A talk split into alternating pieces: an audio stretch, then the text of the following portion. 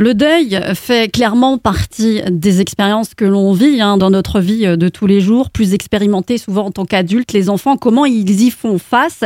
Eh bien, c'est le sujet qu'on aborde tout au long de cette semaine. Alors, hier, on disait quelles étaient les différentes étapes, ce qu'il ne faut pas ignorer dans leur capacité de comprendre et comment leur faire comprendre les choses. Et on voit parfois aussi justement nos enfants qui font des jeux où on les voit faire mourir certains personnages et, on peut être surpris de ça. Est-ce que c'est normal ça aussi, euh, Cécilia?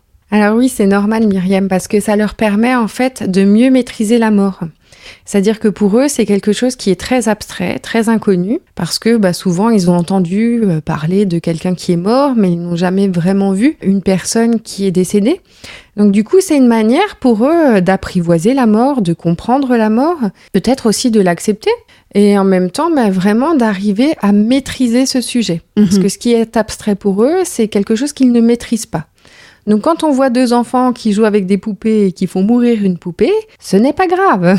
Pareil pour quand on voit les petits garçons qui jouent à la bagarre et qu'il y en a un qui meurt, ce n'est pas grave. C'est une étape pour eux d'apprentissage pour comprendre comment est-ce que fonctionne la vie, quel est le cycle de la vie. Ce qui va être intéressant aussi, suite à un deuil, c'est quand euh, les enfants vont pouvoir mettre des mots. C'est-à-dire que euh, on va les voir jouer et puis euh, on va pas forcément être tout près d'eux, mais on va les entendre jouer. C'est à ce moment-là qu'ils vont mettre des mots sur ce qu'ils ressentent.